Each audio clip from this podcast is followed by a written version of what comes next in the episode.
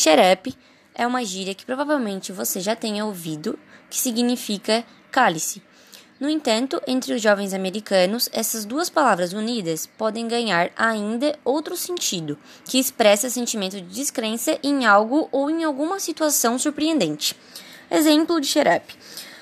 He told us to shut up and start working. Ele nos disse para calar a boca e começar a trabalhar.